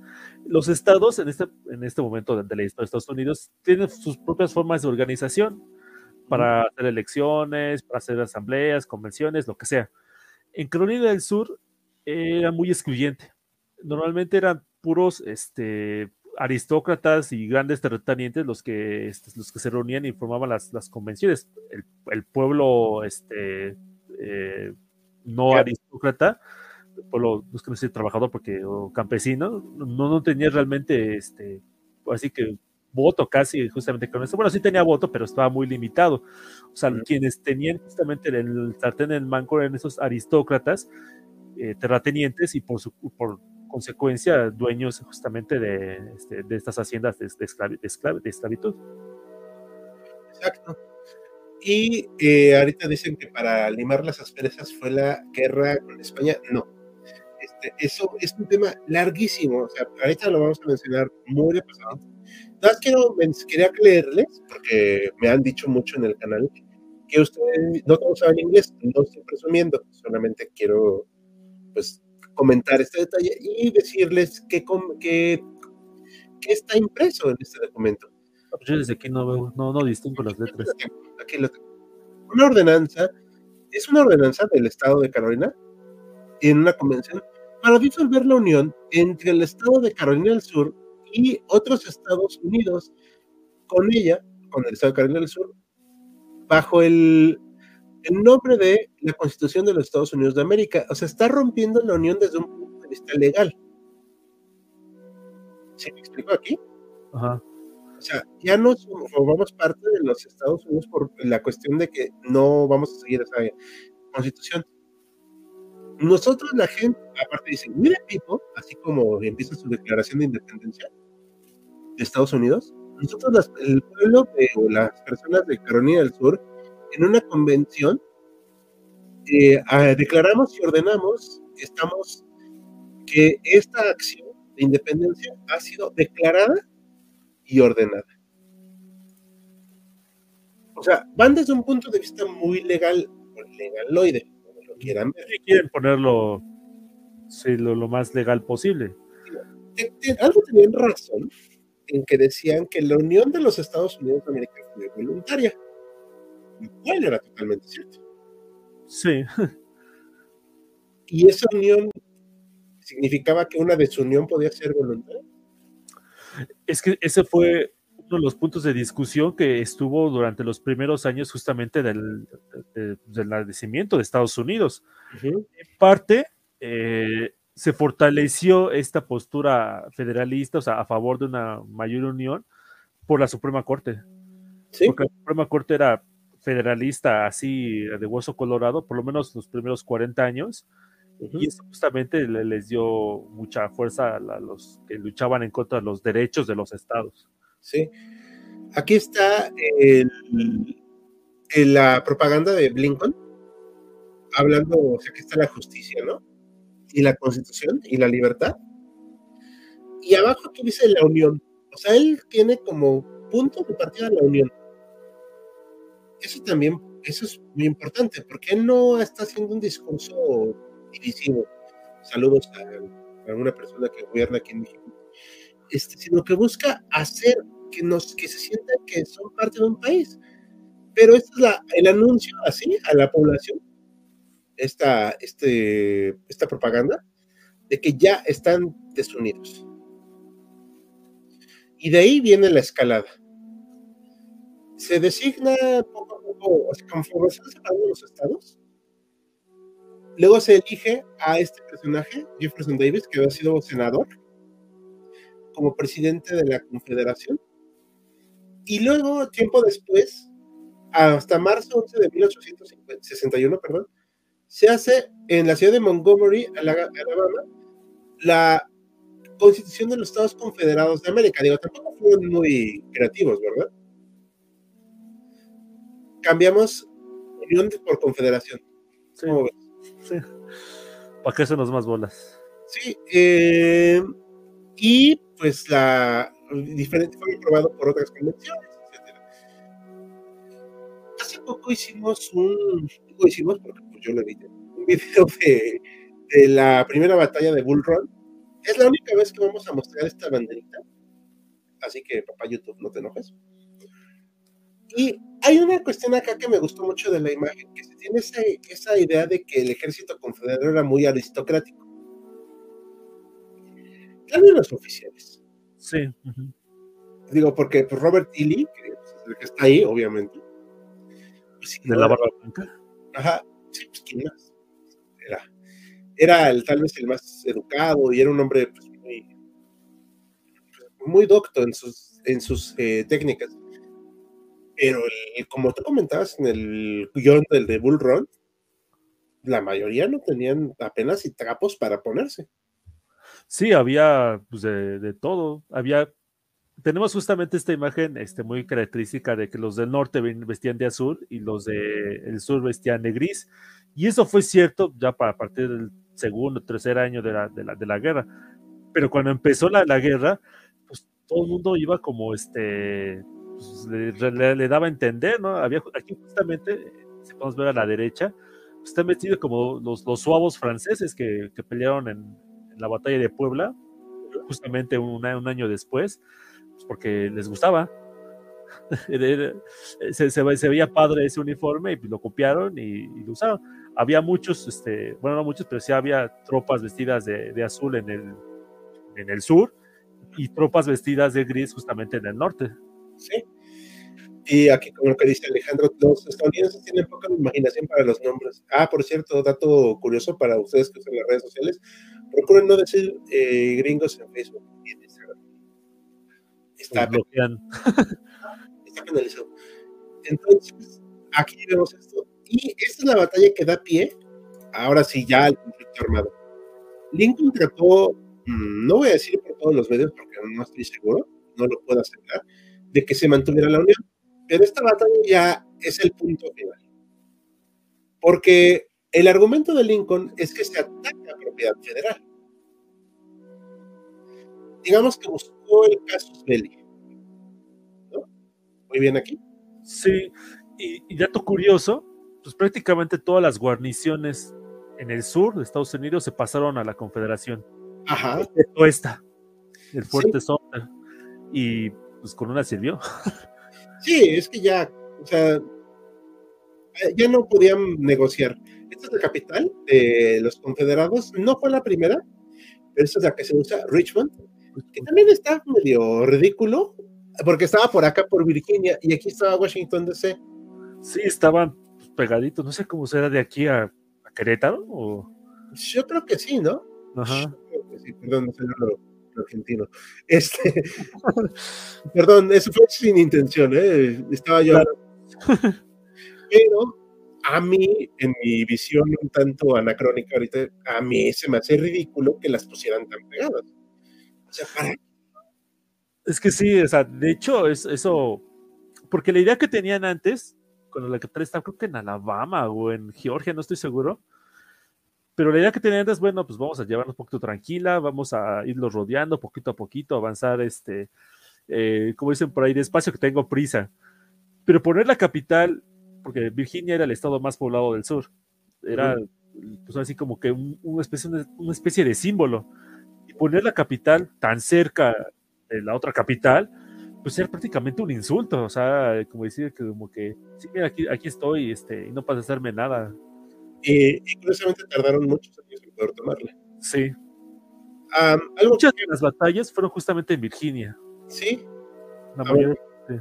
Este mapa me gusta porque eh, aparte que pues, tiene varios colores, muestra precisamente la división. Estos son territorios, ¿ok?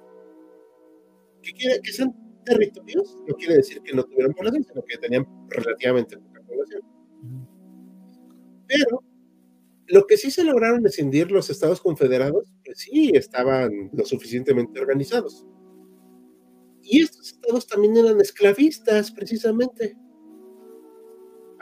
los amarillos. Sí, es este Missouri, uh, Kentucky y, y uh, Maryland.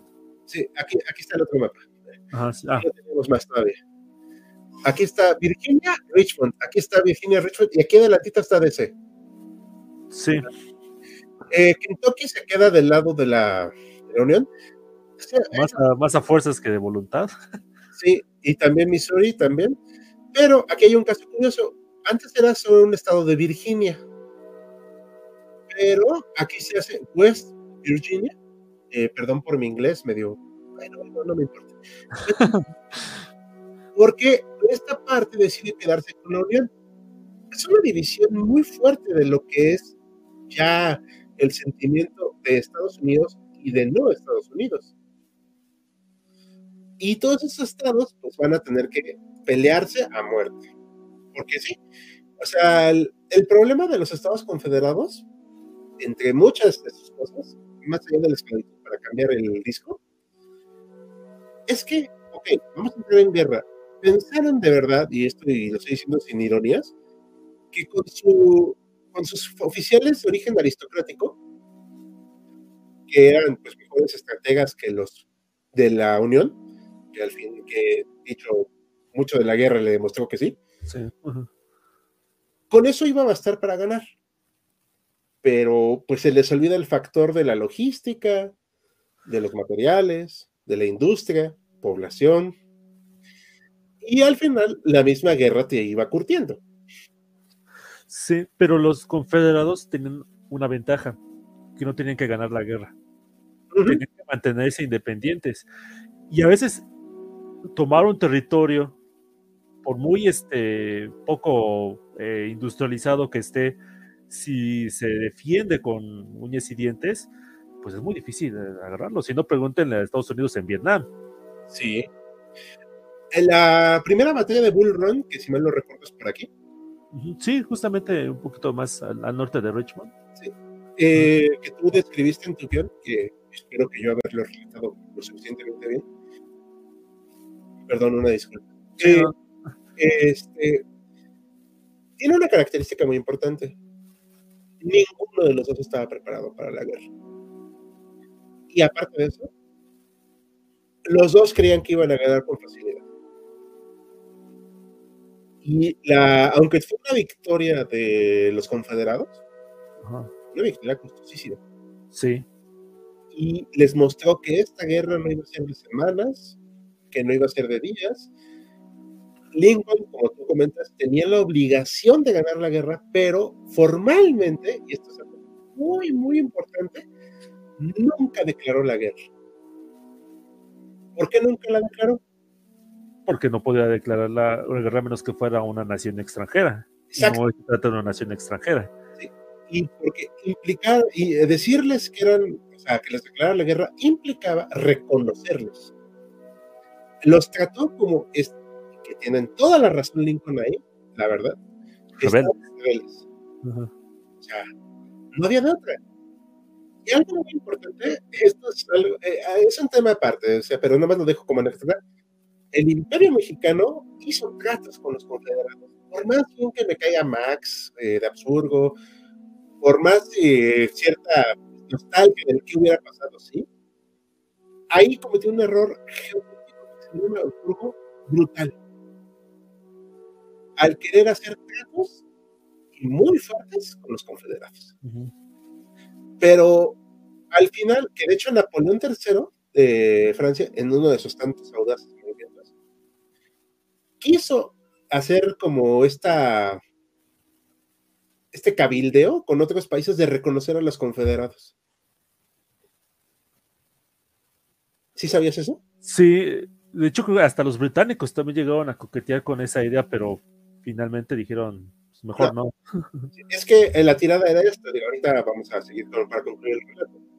Pero la tirada era esta, a ver, pues igual el algodón nos ayuda, pero ya parece entonces por cuestiones económicas, el Reino Unido tenía más algodón del que podía procesar, hasta vendían algodón. Eso también habla de su industrialización y de su, el éxito de su industria.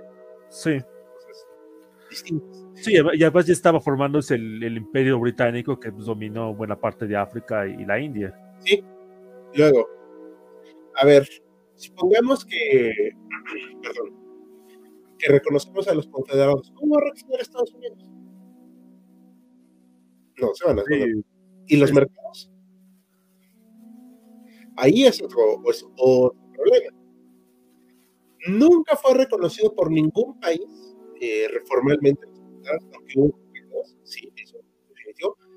Pero en cuanto a Lincoln declaró que la causa de la guerra civil era el fin de la esclavitud, ya ninguno. Porque como ya se había prohibido la esclavitud para cuestiones de relaciones, ya no era algo costeable. Ya, o sea, e, ese fue como la cadena, la pena de muerte para los confederados.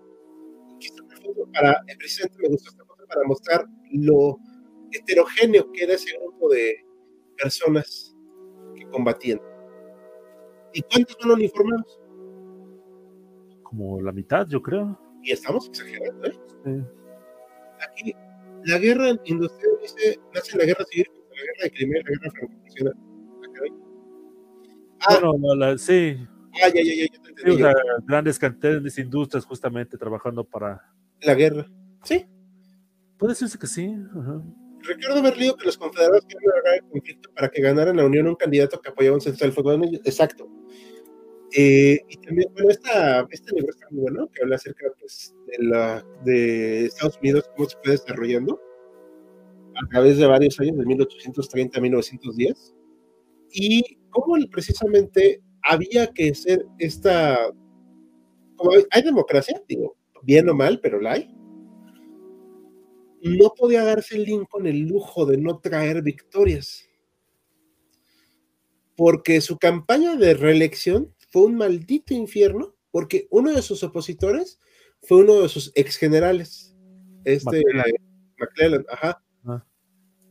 Y él sí estaba más con la idea de hacer un cese al fuego. Y Lincoln no, o sea, decía, no, pues, ¿cómo crees? Pero bueno, ¿qué más quieres comentar de esto antes de que le demos la no, bueno, este, es que sí, definitivamente la cuestión era la, esclavitud. Y eso creo que se puede ver también muy bien en una película que yo recomendaría, justamente la de Lincoln, la de Steven Spielberg, creo que no, no la llegamos a mencionar, que justamente trata esos últimos años, que a lo mejor puede servir un poco como, eh, siendo conclusión, pero sí algo parecido. El problema es justamente qué, vamos a hacer. Vamos a prohibir la esclavitud, lo vamos a meter a la constitución, cómo se va a hacer, todo eso fue muy difícil este, en términos políticos, ya no hablamos justamente, pues, atraerlo justamente con las cuestiones este, militares que estaban pasando, que durante cuatro años sufrió mucho Estados Unidos. Es la guerra, y ahí sí no, me, me, este, me corregirás, este, Hal, pero la guerra que más eh, norteamericanos han muerto. Creo que más que todas las demás juntas. Civil, vamos a chequear porque no, más, no, no, quiero, no quiero mentir.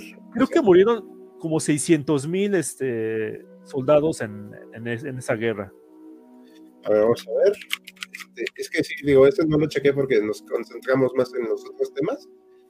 Eh, se calcula más de un millón de personas fallecidas. Ah, mira, un millón. O sea, es, brutal. Sí, o sea. ¿En cuatro años? Creo, que, creo que ninguna otra guerra, por lo menos para Estados Unidos, obviamente, pues, si vamos para, para, Europa, pues la Primera Guerra Mundial y la Segunda, pues con creces la superaron, pero en el caso de, por lo menos el continente americano, ha sido la, la guerra más sangrienta. de hecho, para Estados Unidos es la guerra más, este, para Estados Unidos, ¿eh? La guerra este, más sangrienta, sí. O sea, obviamente la Segunda Guerra Mundial fue muy dura, pero no. O sea, la cantidad de bajas fue impresionante, sobre todo por cuestiones de salubridad, de, civiles también. Porque hubo muchas víctimas. O sea, más adelante algún día hablaremos de las campañas, pero bueno, eso. Uh, dice, cuando mencioné la película de Lincoln pensé que referían a Lincoln Cazador de Vampiros. Me gusta más que la de Spielberg, la verdad. Sí, yo ¿No la has visto? No te oyes. Era cosita ver esa cosa, pero. ¿No te oyes, Joaquín? ¿No me oigo? A ver, chécale. ¿Me escuchó? Ah, creo que soy yo, espera. ¿Ah, sí? A ver, ¿me escuchan todos? Yo sí te escucho. ¿Me escuchan? A ver. Creo que ya sé qué fue. Ya, ya vi, perdón. Le puché algo que no quería. Si te matas, que sí, siempre será la más grande. Sí, claro. Eran como la Unión Europea y pasaron en un Estado unitario. Mm, dice asistencia L. Mm, federado, pero unitario. Bueno, no, no, yo no. Allá en la Unión Europea es otra cosa, ¿no? es un, una, un concepto totalmente distinto. Bueno, pero para concluir esta parte, eh, limaron las asperezas, preguntaron, ¿el norte y el sur? No, nunca se han limado. De hecho, yo diría que nunca se van a limar. Y me atrevo a decirlo porque persiste, entre otras cosas, esta cosa que a mí me cae muy gorda, que se llama la causa perdida de los, ¿no? Así, con mi inglés medio pucho y es una nueva historia sureña de la guerra de los confederados. Desde el título, ya, ya nos dicen qué onda. Hay eh, varios libros de historia con estas ondas, pero este es el que da más origen a todo, de Edward Pollard. Era un periodista que simpatizaba con la causa confederada, digo, cada quien Estoy hablando de 1866. Ok.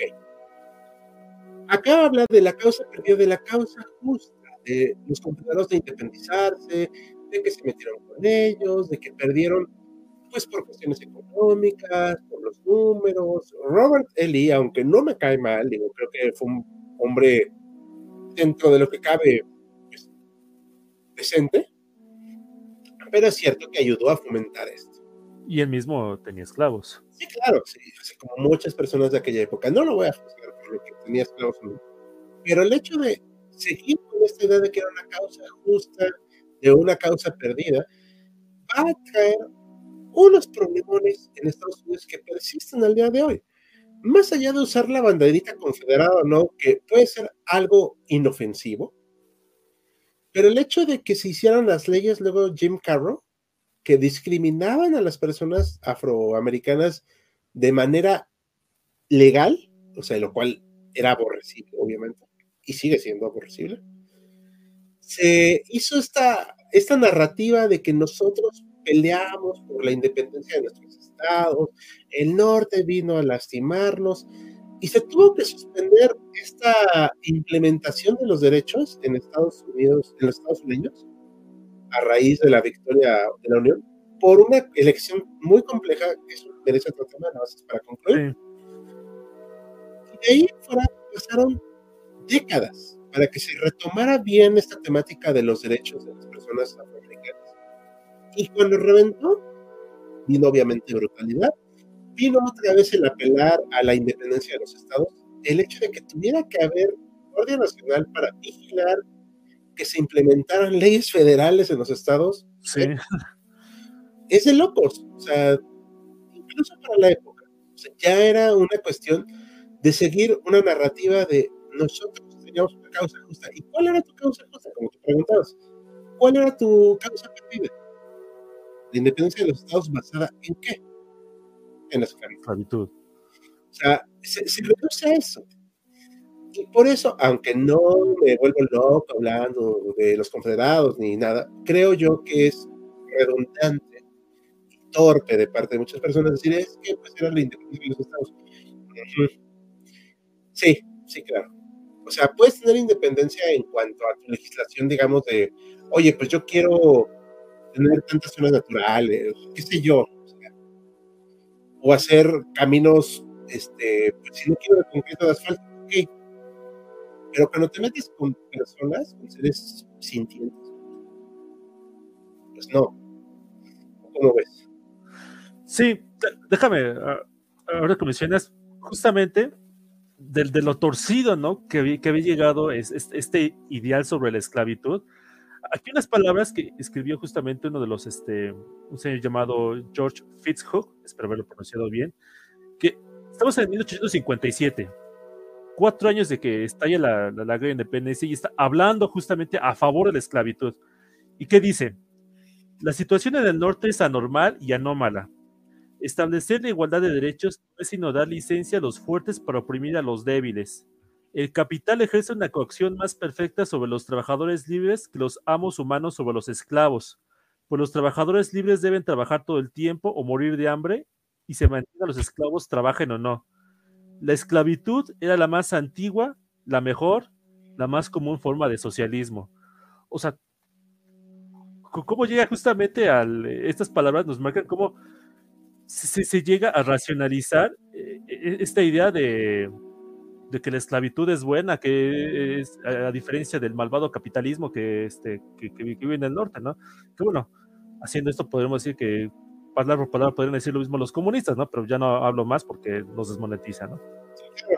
Exacto, no, no, no hay problema con eso, pero con la última parte. Pero tienes razón, o sea, puedes hacer muchos razonamientos que resultan ser falacias, para justificar algo que incluso en esa época, y esto es muy importante, no lo estoy juzgando desde mi presente, lo estoy juzgando, si es que se lo puede decir así, desde lo que se pensaba en aquella época. O sea, ya en aquel momento decían varios, esto ya no es aceptable, hermano. O sea, ya se acabó, hay que cambiar la forma, la dinámica. La cuestión de que sean iguales o no, yo entiendo, no era fácil de aceptar, pero pues eso a mí no me corresponde juzgarlo. O sea, entiendo que era mal y estaba mal, pero para que se aceptara, pues tomó mucho tiempo. Dicho eso, aquí comentan unas preguntas. Una pregunta, ¿la guerra civil no afectó el discurso del excepcionalismo americano al imperio de la libertad? No. No, creo que no. Eso se, se vio como un asunto interno. Así, y, y tal como asunto interno se vio, y esto es muy importante, que por eso existen cuestiones como, bueno, los monumentos que hubo a los generales confederados en varias partes de los Estados Unidos. Todavía, hasta hace unos años era, bueno, sigue siendo todavía un motivo de discusión muy importante. No voy a decir que es inválido, ¿no? Eso ya nos va a dar para otro tema. Pero sí es cierto que no solo fueron los hombres, o sea, las hijas de los confederados, así se les llamaron, fueron una parte muy importante de este discurso, para que vean que no es una cuestión de género, es una cuestión de narrativa histórica. Y prevalece, lamentablemente. Que también hay gente afroamericana que llega a usar la bandera confederada de manera eh, no irónica, o sea, así como, ah, pues es que son de acá ya, o sea, hay otra cuestión de conciencia que entiendo que la puedan usar. Yo no soy quien para decir nada. Si no le ven daño, ahí sí yo no me meto, ¿no? O sea, lo estoy diciendo muy honestamente. cada quien. A mí me gusta el diseño porque se ve bonito, pero hasta ahí. Bueno, si vamos a diseño, hay muchos imperios del mar que tienen este, banderas bonitas. Sí, sí, yo sé, pero bueno, se me estoy refiriendo a cosas estéticas, no, no, no de ideales. Eh, cambiaron su nombre nacional, pasaron de ser de Unión de Estados Americanos. Eh, no, pero siempre se llamaron Estados Unidos de América. No sé, hay a lo mejor se refiere a los confederados, ¿no? Sí, ah, pero sí, exacto, pero esos eran otros, pero ya no existen. O sea, acaba la guerra civil dejan de existir. EU es como la mafia, si te no puedes salir de... Es así como todo país. México no. Los que te expulsen. Sí. No, no permiten la independencia de sus estados, pregunten a Cedillo. Ah, bueno, sí. Eh, pensaba que Estados Unidos tenía varios nombres para referirse a ellos como Inglaterra. No, no, no eh, el sur dependía mucho de sus exportaciones y este fue uno de sus principales problemas, ya que al norte bloquearlos globalmente mataron a la economía Sí, exacto, fue sí. de Scott. Este, sí, y fue muy efectivo, pero bueno. ¿Algo que quieras para concluir? Ya para. Pues no, creo que pues estuvo bien, este, creo que fue un, tema eh, pues, apasionante, lo, lo, poco que podemos arañar a la superficie, y yo creo que bueno, a menos que la, gente diga lo contrario, creo que dimos una buena explicación de, de por qué se dio justamente la, separación de los Estados Confederados de, del resto de Estados Unidos. Sí, claro. Y recalcar mucho que no apoyaron ninguno de sus ideales. sí, no. este, salvo alguna otra comida que va a estar muy buena de esa zona, ahí fuera los ideales políticos sociales. Y recordar y recalcar que esto de la causa perdida al final se reduce a la esclavitud y no hay de otra. Aquí no se prestan interpretaciones. Y bueno, pues vamos a despedirnos, ¿vale? Eh, pues ahora sí que, ah, no, de todo el equipo SC, mandamos saludos al doctor Bruno García también, que él propuso el tema y lamentablemente no pudo estar con nosotros, y también a Son Jaimes, que tuvo una emergencia personal, pero esperamos que todo salga bien. Nos vemos entre 8 días en otro en vivo, va a ser un iceberg. Ya están los temas elegidos para que voten mañana al mediodía. Nos vemos eh, mañana con un short, el sábado con un nuevo video y pues estamos en contacto. Así que, a nombre de todo HC, buenas noches y descansen. Chao.